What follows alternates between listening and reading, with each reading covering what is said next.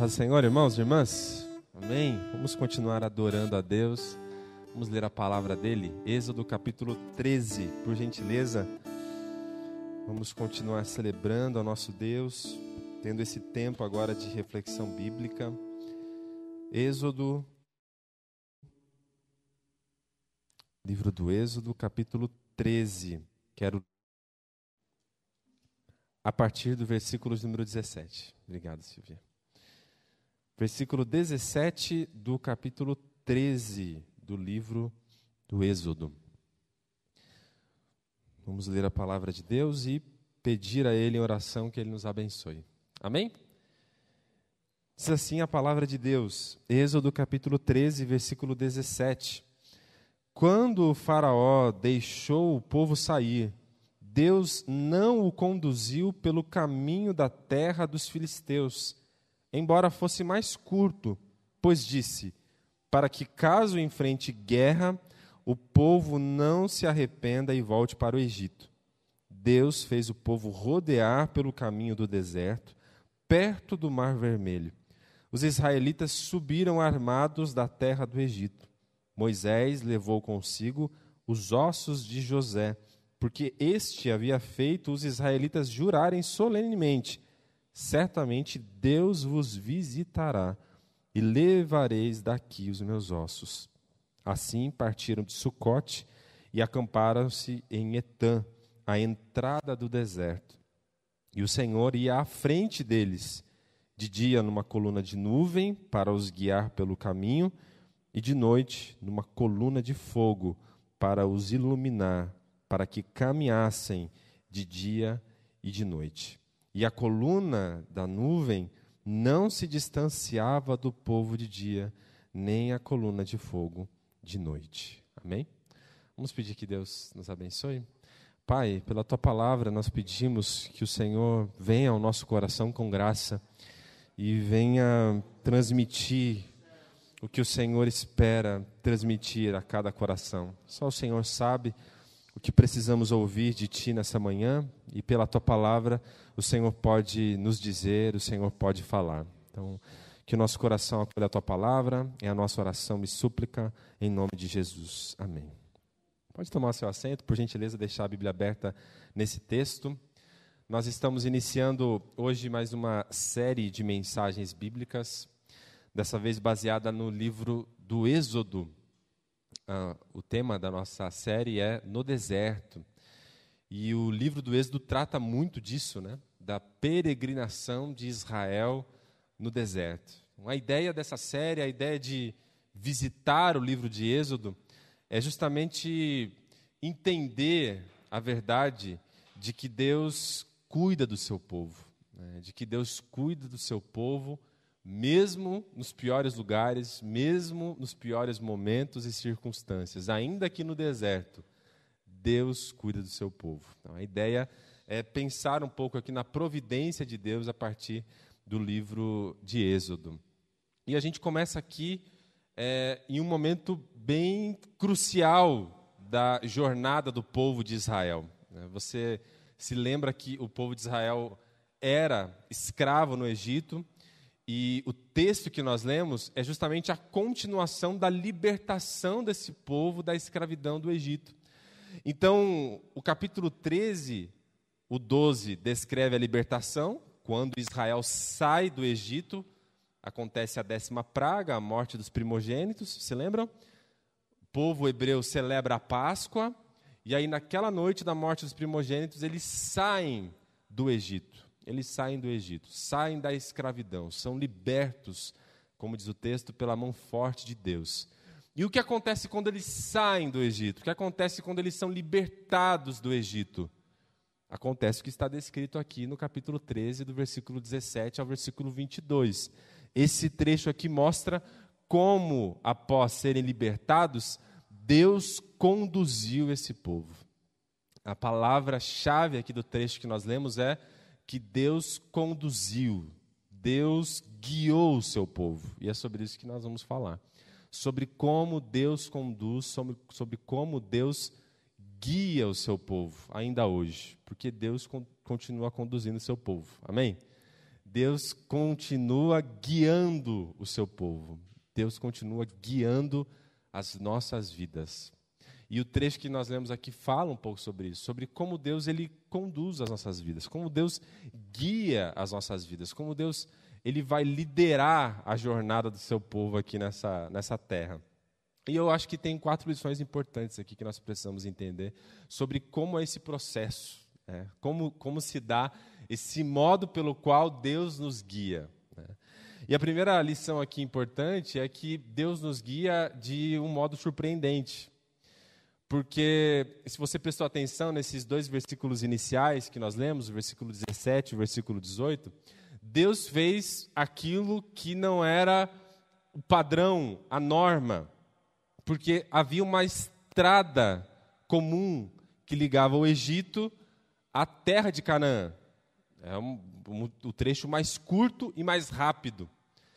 Só que nós vimos aqui no texto, nos dois versículos iniciais, versículo 17 e versículo 18, que Deus não guia o povo pelo caminho padrão. Deus não guia o povo pela estrada normalmente usada que guiava a, a, jornada de quem saía do Egito até a terra de Canaã. Deus não usa essa estrada, diz o texto, que era a estrada comum, padrão, normal, mais curta e mais rápida. Deus não usa essa estrada, diz o texto. Se vocês prestarem atenção, diz o versículo 17 que quando o faraó deixou o povo sair, Deus não o conduziu pelo caminho da terra dos filisteus, embora fosse o caminho mais curto, diz o texto, para que caso eles enfrentassem a guerra, o povo não se arrependesse e quisesse voltar para o Egito. Era um povo escravo, um povo escravo, não treinado para nenhuma batalha militar. É, com conta tradução, diga aqui que eles saíram armados do Egito, a palavra significa saíram em regimentos. É muito mais provável que eles saíram em grupos, em bandos, como se fossem regimentos militares. Não que eles tivessem armas, porque eles eram, eles eram escravos, eles não estavam preparados para a batalha.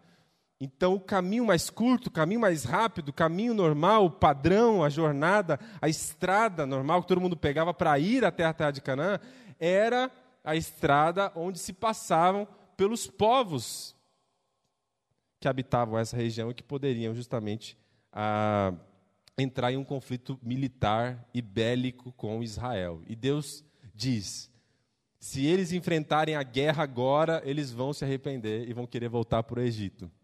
E é engraçado que isso aconteceu de fato, um pouco para frente. Né? Se você ler depois Números, capítulo 13, capítulo 14, você se lembra dessa história? Em Números 13, Moisés manda espias, pessoas para irem averiguar a terra de Canaã. Vocês lembram? Escolheram lá os espias para inspecionarem a terra de Canaã. E depois que eles voltaram, qual foi o relatório? Olha, a terra é boa, a terra é maravilhosa, uma benção, mas o pessoal lá é bravo, hein? Tem um exército terrível. O pessoal é alto, forte, preparado militarmente, há fortificações na, na terra. Não vamos lá, não vamos escolher outro líder e vamos voltar para o Egito. Né? No capítulo 14 de Números, o povo decidiu voltar para o Egito quando eles chegaram na porta de Canaã. Então, o que Deus diz aqui, olha, se eles enfrentarem a guerra, eles vão, vão querer desistir, é certo, foi o que de fato aconteceu um pouco para frente na história do povo de Israel. Mas o que fica claro, então, é que Deus ele, ele escolhe outro caminho. Ele guia o povo por um caminho que o povo e que nem os egípcios imaginariam que eles poderiam ah, tomar essa estrada. Que estrada é essa? Diz o texto, a estrada pelo deserto. A estrada pelo deserto, diz o versículo 18. Deus fez o povo rodear, não é o caminho mais curto nem mais rápido, maior, rodear pelo caminho do deserto, pelo Mar Vermelho. Né? A palavra hebraica, Mar Vermelho, é mar de juncos, na verdade mas faz o povo caminhar pelo deserto. Então, só para você não imaginar de maneira errada, não pense em deserto aqui como o deserto do Saara, né? Que você fica imaginando aquelas aquelas dunas. Não, é o deserto, é o deserto é, que seria mais comparável aqui como é, pastagens ou uma vegetação bem rasteira de um, de um local semiárido, né? Mas ainda assim tem uma vegetação rasteira, né? O povo de Israel sai com, com gado, e o gado vai comer pastagem. Então, não é dunas de areia, é uma, a ideia de um, paragens não habitáveis. Por isso que é um deserto, porque ninguém mora ali permanentemente. Paragens não habitáveis. Então Deus leva o povo de Israel por esse caminho não habitado. Deus leva Israel por esse caminho semiárido, que tem uma vegetação rasteira, mas é um local seco, árido. Deus leva o povo por esse tipo de deserto. Ou seja, Deus guiou o povo de modo surpreendente. Surpreendente para nós, né? Para ele não. Porque qual é a ideia? Deus tem o quadro inteiro e nós não. Por isso que nós nos surpreendemos às vezes. Porque nós, nós fazemos os nossos planos e os nossos caminhos sem ter o mapa. Essa é a ideia. A gente consegue olhar aqui alguns quilômetros para frente só e a gente traça as nossas rotas e a gente escolhe os nossos caminhos, mas Deus tem um mapa inteiro. Essa é a ideia. E aquilo que nós, ou para nós, é surpreendente, para Deus não. Ele sabe lá na frente o que vai ser melhor para você, o que vai ser melhor para mim. E às vezes, quando Deus está nos guiando também, nos conduzindo, nós percebemos que a vida toma alguns rumos que a gente pensa, mas que aconteceu? Por que está acontecendo isso? Por que, que a gente está indo para esse rumo? Por que, que nós estamos indo para esse caminho? Para nós, surpreendente, mas para Deus não. Deus tem o um quadro inteiro, Deus tem o um mapa inteiro. Fique tranquilo, Ele sabe o que tem lá na frente. Né? Então, quando Deus guia o seu povo, Deus guia desse modo surpreendente. Eu lembro da, daquela frase, o Timothy Keller que diz isso, né? Ele disse que se, se nós soubéssemos o que Deus sabe, nós pediríamos aquilo que Ele deseja nos dar. Se nós soubéssemos o que Ele sabe. Como a gente não sabe o que Deus sabe, normalmente a gente pede uma coisa e Deus nos dá outra. Porque Ele não nos dá o que nós queremos mas Ele nos dá aquilo que iríamos querer se Ele soubesse, se nós soubéssemos o que Ele sabe. Entende? Mais ou menos? A gente não sabe o que Deus sabe, Deus sabe de tudo. E aí, como a gente não sabe, a gente pede algumas coisas, a gente quer ir por alguns caminhos, a gente quer traçar algumas rotas, mas Deus sabe, Deus sabe. E se você soubesse o que Ele sabe, você concordaria com os caminhos que Ele escolhe para a sua vida, entende? Mesmo que eles sejam surpreendentes. Porque Deus está te guiando pelo caminho que Ele conhece muito bem. Entende? Tem a, o livro Aliviando Bagagens, né? que o, conta a história desse, de uma pessoa que estava fazendo uma trilha, eh, e aí o guia está à frente, no meio da mata, abrindo picadas no meio da floresta, e aí lá pelas tantas, essa pessoa já cansada de andar no meio do mato, diz, pelo amor, você está abrindo picadas aí no meio da mata fechada, Estou cansado, estou exausto. Para onde nós estamos indo? Cadê o caminho? Eu não vejo uma estrada aberta. E aí o guia dá aquela olhadinha e diz assim: ó, Eu sou o caminho. Né? Fica tranquilo, eu sei para onde eu estou indo. Né? E é mais ou menos assim. Às vezes Deus nos leva para o deserto, nos leva para um caminho que é surpreendente para nós. A gente, peraí, Senhor, por aí não. E Ele diz: Calma, eu sou o caminho. Fique em paz. É, eu sei, ó, está aqui, ó, o mapa inteiro. Fique em paz. É surpreendente para você para mim, está tudo dentro da rota, já tracei isso antes. Fique em paz. Então, Deus, quando nos guia, Ele nos guia de um modo surpreendente. Ele nos leva por caminhos que, a princípio, nós não escolheríamos para nós. Mas Ele é o nosso guia perfeito, então a gente pode confiar nele. E aí, não somente essa lição é importante, mas uma segunda também, que ah, Deus nos guia não somente de um modo surpreendente para nós, mas Deus nos guia de um modo condicionado. Condicionado a quê? Deus nos guia de um modo condicionado à Sua palavra. E isso eu acho muito importante, porque isso está aqui no versículo de número 19, se você prestou atenção. Diz que Moisés levou consigo os ossos de José, porque este havia feito os israelitas jurarem solenemente para ele, dizendo: Certamente Deus vos visitará e levareis daqui os meus ossos. Ah, essa promessa está lá em Gênesis capítulo 50, versículo 24 até o versículo 26.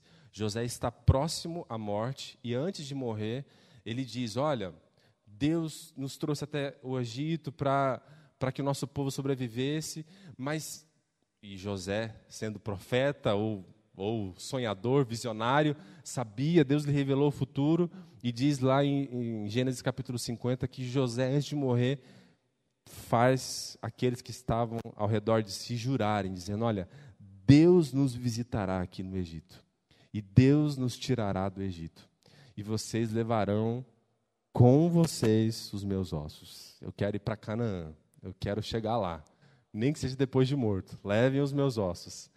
E aquilo que estava lá em Gênesis 50, diz o texto, se cumpre aqui em Êxodo capítulo 13.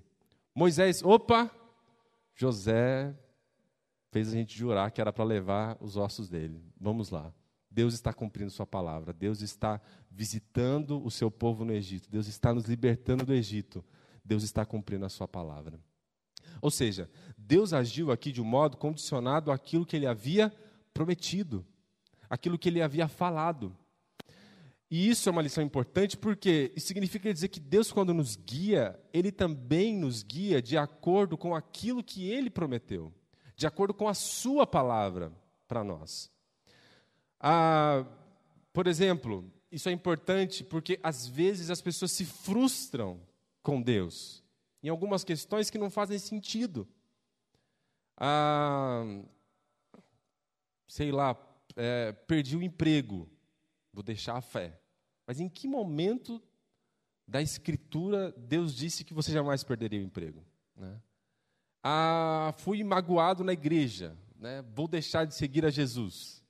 Mas em que momento Deus disse que, que você nunca seria magoado? Né? Fora da igreja e dentro da igreja. É, estou doente, perdi a fé, Deus não me ama. Em que momento da Bíblia Deus disse que você não quer ficar doente? Entende? Então a gente começa a duvidar que Deus está guiando a gente porque a gente não entende que Deus nos guia de acordo com aquilo que Ele nos diz em Sua palavra. Deus disse que ia libertar Israel do Egito. E Deus está fazendo o que aqui? Libertando Israel do Egito. Então não adianta você visitar o Egito lá, e aí ao invés de voltar de avião, você chegar lá no Mar Vermelho e diz: Abra-se o mar, né? que eu passarei, pulando e dançando em Sua presença. Né? Então não adianta, porque o mar não vai se abrir. Deus prometeu para você te libertar do Egito? Não, prometeu para Israel isso. Ele cumpriu a sua palavra para Israel. Agora, em inúmeros outros textos da Bíblia, como esse, como uma aplicação viável para nós também, Deus nos promete guiar e conduzir as nossas vidas. Isso é verdade. Mas em nenhum momento Deus promete guiar e conduzir as nossas vidas nos isentando de todas as decepções da vida, é, isentando a gente de qualquer sofrimento, de qualquer doença. Deus nunca nos prometeu isso. Isso significa dizer que às vezes as pessoas se frustram porque não entendem como Deus guia a nossa vida, exigindo de Deus aquilo que Ele nunca prometeu. Se por um lado é importante você saber o que Deus jamais prometeu, para que você não se frustre com Ele, por outro lado, o texto nos dá esperança de que, ok, Deus não cumpre aquilo que ele não prometeu, mas a gente tem a expectativa de que aquilo que ele prometeu, ah, isso ele cumpre. É isso que está acontecendo aqui. Deus está cumprindo a sua palavra. Aquilo que ele disse para José: José, eu vou libertar Israel, eu vou visitar Israel. 400 anos se passaram. E aqui está Êxodo capítulo 13. Deus libertou seu povo. Deus cumpriu a sua palavra. Então, quando Deus nos guia, Deus nos guia condicionado à sua palavra. E é importante você entender e conhecer a palavra de Deus, para que, ao ser conduzido e guiado por Ele, você consiga entender as promessas que Ele lhe fez. Ele há de cumprir. Mas aquelas que Ele não fez, então não se ressinta no caminho, não fique ressentido com ele no caminho. Ele nunca prometeu isso. Ele nunca disse isso. Entende? As pessoas colocam muitas coisas na boca de Deus, é complicado. Né? Mas aqui está explícita essa verdade de que Deus nos guia de acordo com a sua palavra. E aquilo que ele disse, como ele cumpriu aqui, ele também há de cumprir em sua vida. Ele também há de cumprir na minha vida. Mas aquilo que ele disse, aquilo que ele prometeu, E aquilo que ele disse, aquilo que ele prometeu, está aqui na palavra dele, que nós precisamos conhecer. Então Deus nos guia de modo surpreendente, Deus nos guia de modo condicionado, de acordo com a sua palavra, segundo a sua palavra, e para isso é importante entender essa palavra. Agora, em terceiro lugar, Deus nos guia também não somente de modo surpreendente ou, ou como a gente está vendo aqui, né, de um modo condicionado, mas Deus também nos guia de um modo pessoal. Pessoal.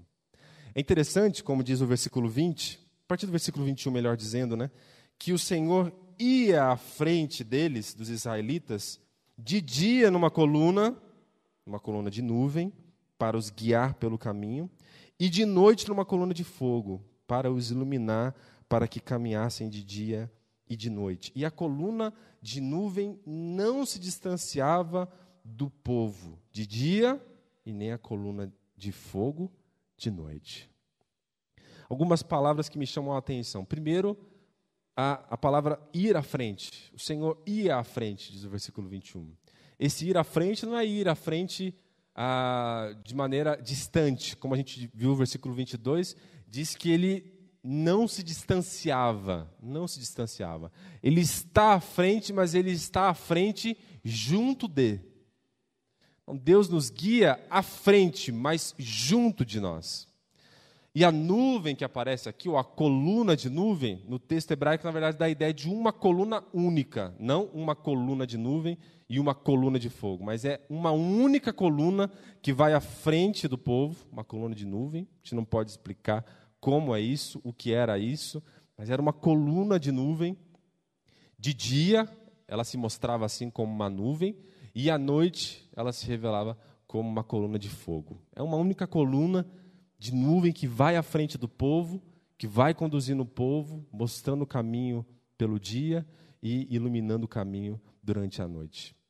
E essa nuvem, na verdade, é o símbolo pessoal da presença de Deus. Se você ler depois Êxodo, você vai perceber, pelo menos em quatro ou cinco momentos, em que sempre que Deus se revelava, Deus se revelava de uma maneira, a gente chama isso de teofania, né? uma aparição de Deus. Deus se revelava através de uma nuvem que descia no arraial. Né? Quando Moisés ia falar com Deus na tenda do encontro, o que, o que acontecia?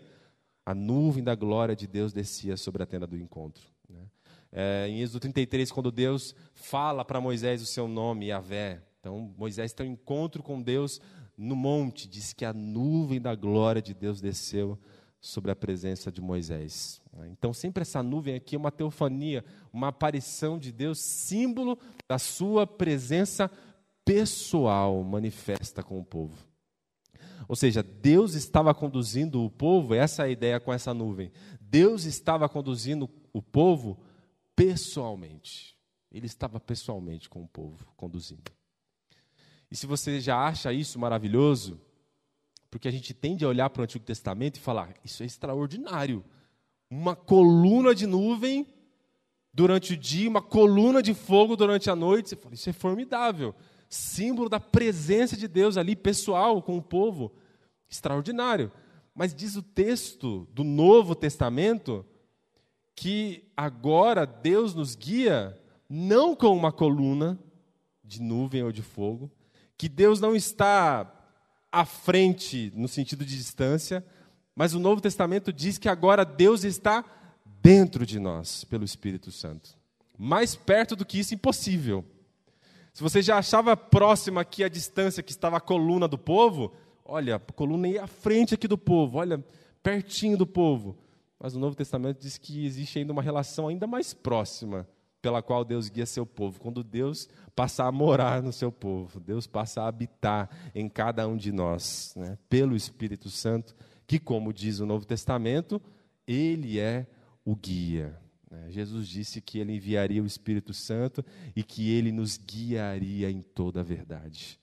Então, Deus continua guiando o seu povo de modo pessoal. E agora nós poderíamos dizer ainda, na Nova Aliança, no Novo Testamento, de um modo extremamente pessoal, porque Deus habita em você, o Espírito Santo está na sua vida e ele guia a sua vida pelo Espírito Santo que está em você. É assim que Deus guia a sua vida. E esse guia está dentro de você. A questão é se nós estamos dando ouvidos a esse guia. Porque ele nos guia pela verdade. Então, essa é a questão. E Jesus disse que a verdade é a palavra. Né? João 17, santifica-os na verdade, a tua palavra é a verdade. Então, o Espírito continua nos guiando, e Deus continua nos guiando de modo pessoal, extremamente pessoal, morando dentro de nós, mas Ele continua fazendo isso ainda mais, de modo ainda mais evidente agora, pela Sua palavra. E quando a gente se sente perdido na vida, quando a gente não sabe o caminho, a estrada para tomar, a direção que seguir, Deus está ainda nos guiando pelo seu Espírito. Né? O Espírito continua sendo o nosso guia na nova aliança com Cristo. E quando a gente se sente desnorteado, a gente corre e diz: Espírito, me guia. Me guia pela palavra de Cristo, me guia pela verdade de Cristo, me mostra o caminho, me mostra a direção. Né? E o Espírito vai falar para você. E o Espírito vai interceder por você, como diz Romanos, né? Ou ainda Romanos capítulo 8, quando você estiver precisando, o Espírito vai vir socorrer você, né? diz o texto que ele vem vem para nos ajudar, vem para nos auxiliar. Ele é o guia pessoal das nossas vidas. Então Deus continua guiando o seu povo de modo pessoal, extremamente pessoal, através do seu espírito agora na nova aliança. Então Deus guia, guia de modo pessoal. E não somente isso, a quarta e última lição. Deus nos guia, diz o texto, de modo providente. Por que uma coluna de nuvem de dia? Por que uma coluna de fogo durante a noite, diz o texto? Durante o dia, diz o versículo de número 21, era para guiar, mostrar o caminho e a direção. Alguns falam né, que era para dar sombra também, não sei. O texto não fala isso. Né? O texto diz que a coluna de nuvem de dia era para mostrar o caminho. E diz que a coluna de fogo à noite era para iluminar o caminho. O pessoal dizia, não, também era para aquecer, o pessoal ficar quentinho à noite. Também não sei, acho que isso aí é um adendo. Né? Pode ser, não sei. Mas o texto diz que é para guiar o caminho de dia e para iluminar o caminho durante a noite. Ou seja, Deus não somente está presente com o seu povo, mas o que o seu povo precisava naquele momento, o que o seu povo precisava naquela circunstância era saber a direção para não se perderem. O que eles precisavam naquele momento era não serem imersos pela escuridão. Então Deus deu a luz para eles. Quando eles estavam perdidos, Deus lhes deu o caminho. Quando eles estavam na escuridão, Deus lhes deu uma luz. Essa é a ideia, de que Deus providencia aquilo que seu povo precisa. A gente fala de providência porque providência significa isso. Né? Providência né, vem de providere, significa é, sustentar a necessidade com aquilo que é preciso. Com aquilo que é preciso. O Novo Testamento caminha por esse, por esse viés também, quando Jesus diz sobre os gentios, sobre os pagãos que não conhecem a Deus e que acham que serão ouvidos pelo muito clamar em suas orações e rituais. E Jesus disse: não sejam como eles. Né? O vosso Pai sabe do que necessitais. O vosso Pai sabe do que vocês necessitam. A ideia de que Deus sabe aquilo que nós precisamos, aquilo que nós necessitamos. Ah, Paulo uma vez orou pelos filipenses dizendo isso, né? Que meu Deus, segundo a sua glória, a sua riqueza, supra as vossas necessidades. Supra as vossas necessidades. Deus não nos promete dar luxo. Deus não nos promete dar aquilo que desejamos e queremos, todo o dinheiro do mundo, todos os sonhos realizados, nada disso. Mas Deus promete nos dar aquilo que precisamos. Deus promete nos dar aquilo que necessitamos. E essa é a verdade da Escritura na qual nós precisamos descansar na providência divina. Deus me dará o necessário. Deus vai suprir a minha necessidade. Aquilo que eu precisar, Deus vai, de alguma forma, suprir. Você acredita nisso? Deus supriu o seu povo no deserto. E a palavra dele, não somente aqui em Êxodo, mas em todo o Antigo, em todo o Novo Testamento, é que Deus, quando nos conduz e nos guia na estrada da vida, Ele continua suprindo as nossas necessidades. Sejam elas quais forem. Às vezes elas são emocionais, às vezes elas são de ordem psicológica, às vezes elas são relacionais, às vezes elas são circunstanciais, às vezes elas são físicas, materiais, não importa. Deus é aquele que supre as nossas necessidades. Deus cuida de nós. Deus é um Deus providente e Deus nos guia com providência. Confie na providência de Deus. É isso que a palavra está nos desafiando hoje. Deus está no controle, Deus está caminhando com você. Você não está sozinho. Está no deserto? Tá, mas não está sozinho. Deus está aí com você. No deserto, Ele vai suprir a sua necessidade. Se tiver escuro, Ele acende uma luz. Se você se perder, Ele vai te mostrar o caminho. Se faltar água, Ele vai fazer jorrar de pedra. Não importa. Se faltar carne, vai vir as aves. Deus vai providenciar o necessário para a sua vida. Deus vai. Ele é providente. Agora, o que a gente faz diante dessas verdades? Né? De que Deus nos guia de modo surpreendente, de que Deus ele nos guia é, desse modo condicionado à Sua palavra, de que Deus nos guia de maneira pessoal, Ele está aqui conosco, está comigo, está com você, e que Ele também nos guia de modo providente. O que a gente faz quando a gente entende essas verdades? Eu acho que é o desafio de Moisés aqui. Né? O desafio de confiar que Deus está nos guiando. O que, que Moisés faz quando Deus está libertando o povo de Israel? Se lembra dos ossos de José. Ele se lembra que 400 anos antes, Deus havia prometido a José algo. E agora, naquele momento, o povo saindo do Egito, Moisés, puxa, Deus está cumprindo a sua palavra. Peguem os ossos de José. Na verdade, José foi mumificado, diz o texto, né? Pega, imagina a múmia, né, de José. Pega a múmia de José. A gente vai para Canaã. Mas eles só estão saindo aqui. Você conhece a estrada, a, a história? Quantos anos eles vão ficar no deserto? 40 anos ainda. 40 anos aquela múmia de José do lado ali. Mas todas as vezes que eles olham para aqueles ossos de José, eles se lembram. Deus já cumpriu sua palavra. Ele nos disse que nos libertaria do Egito. E ele, nos, e ele cumpriu sua palavra e nos libertou. E à frente está Canaã. Se ele cumpriu no passado a sua palavra, ele há de cumprir a sua palavra ainda. Todas as vezes que eles olhavam para aqueles ossos, eles se lembravam da promessa de Deus.